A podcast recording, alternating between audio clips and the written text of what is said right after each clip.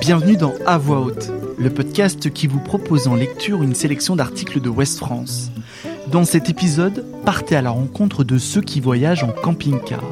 Des femmes et des hommes racontent pourquoi ils adorent ce type de vacances qui rencontre encore plus de succès depuis le Covid.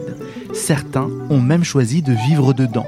Nous les avons rencontrés devant leur véhicule, dans la baie du Mont-Saint-Michel, un week-end de juin. Un article écrit par Marie Toumi.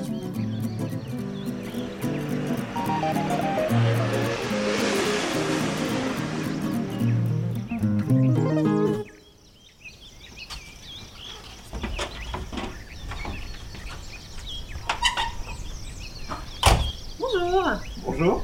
Bonjour, vous allez bien? Bah ouais, ça va, dans un décor pareil, ça peut aller bien. C'est beau.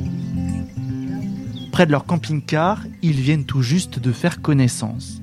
Frédéric, qui arrive de la Meuse, discute avec Corinne et Christian, fraîchement débarqués des Yvelines. Derrière eux, le Mont Saint-Michel se dresse, élancé et majestueux. La vue fait sourire les yeux. Frédéric explique qu'il a voulu stationner ici car c'est une très belle aire de camping-car. Et on parle à des gens sympas. Avec son épouse, ils font de l'itinérance en vacances. Ils se déplacent au gré de leurs envies. Pendant trois semaines, un mois, six semaines, on verra. On est flexible par rapport à quelqu'un qui louerait un gîte. C'est le soleil qui guide les camping-caristes. Pour l'instant, pas de date de retour au Bercail, dans leur maison de l'Est de la France. À côté d'eux, Christian et Corinne, leur petit chien à leurs pieds. On est parti cet après-midi et on ne sait pas quand on va rentrer non plus.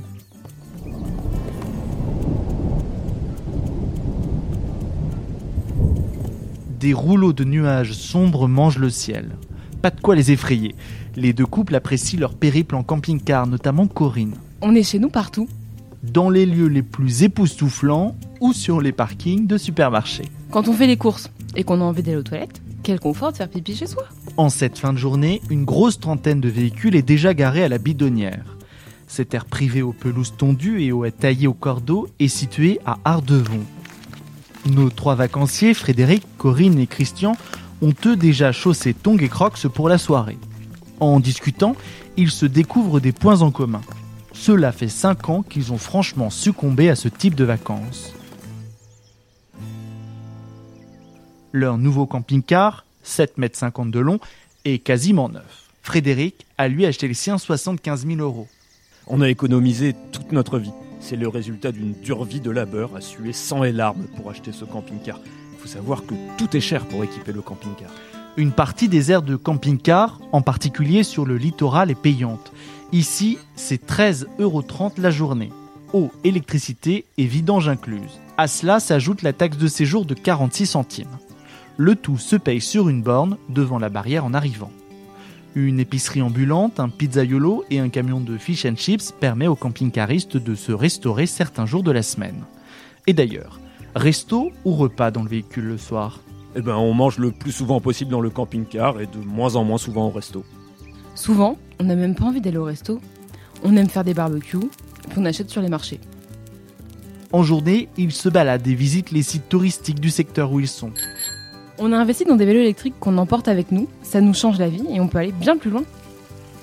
En revanche, avec un long véhicule, il est plus difficile de trouver à stationner.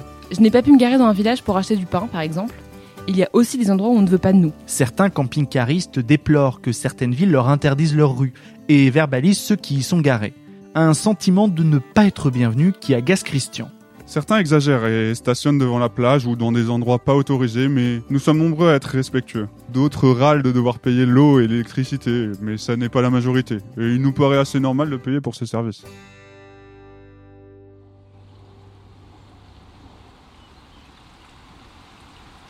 Des gouttes de pluie commencent à tomber. Quelques portes de camping-car se referment. Celle de Serge et Sandrine s'ouvre pour vous inviter à l'intérieur. Eux sont des habitués des lieux. Lui, 62 ans, est à la retraite, après avoir travaillé dans le domaine du génie climatique. Elle, 55 ans, ne peut pas travailler. Il y a presque deux ans, ils ont quitté la région parisienne et la vie en appartement en embarquant leurs chiens et leurs deux chats. On a fait le tri dans nos affaires, on a donné la voiture à un de nos fils, la moto à un autre, on s'est débarrassé du superflu. Pourquoi ce choix? Pour la liberté et parce que c'est financièrement plus intéressant. Pour ne pas rester cantonné chez soi.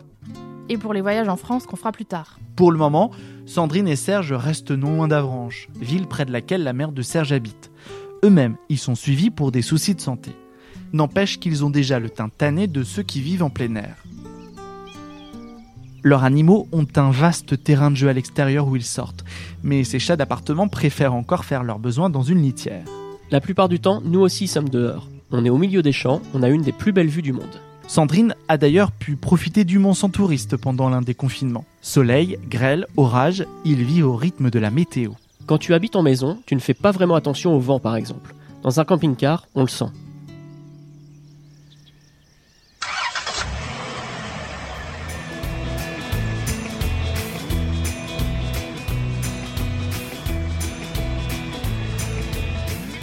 Moins d'une heure de route plus loin, nous voilà à Fougères, en Ille-et-Vilaine, et sa forteresse médiévale. Ici, l'aire du camping-car municipal est gratuite, arborée et plantée de haies. Les véhicules n'y sont pas collés les uns à côté des autres, c'est là que Liliane et Bernard ont décidé de passer la nuit, en face du château. Une pause avant de reprendre la route vers Étretat, en Normandie. Ces habitants de Lannion arrivent d'un mariage près de Rennes. Ils connaissent les lieux et apprécient l'endroit. Ils s'apprêtent à dîner, l'eau bout sur le gaz. Désormais, on a envie de visiter la France. Quand les enfants étaient petits, nous avons découvert la Suède, l'Irlande, l'Écosse, l'Italie, l'Espagne en camping-car. Ils sont aussi allés au parc Astérix, au Puy du Fou ou au Festival des Vieilles Charrues avec leur petite maison sur roue. Car ils sont de vieux routards de ce type de véhicule. Tout jeunes, ils avaient même commencé par aménager une petite estafette pour y mettre matelas, réchaud et glacière. On est des pigeons voyageurs, on reste deux ou trois jours à un même endroit maximum. Ils sont intarissables pour évoquer la sensation de liberté. Les campings fermés une grande partie de l'année, les couples qui s'entendent forcément bien dans ces petits espaces, les endroits où on ne sait pas si on peut se garer ou pas. Liliane et Bernard ne dorment presque plus en dehors des aires non aménagées. Aujourd'hui, on est plus méfiant, on a vieilli. En revanche, on n'ira pas se garer entre deux camping-cars. S'il y a trop de monde, on va plus loin. Leur autre critère, la vue, de quoi courir à proximité et pouvoir marcher vers le centre-ville. Et si on trouve une aire avec un bon resto dans les 2 km pour y aller à pied, on est ravis. C'est même un peu comme ça qu'ils choisissent où dormir. Mais pas ce soir, ils ont fait bombance tout le week-end. Liliane ressort quelques coquilles Saint-Jacques qu'elle avait glissées dans le petit congélateur avant de partir, de quoi se régaler tout en regardant les tours du château de Fougères.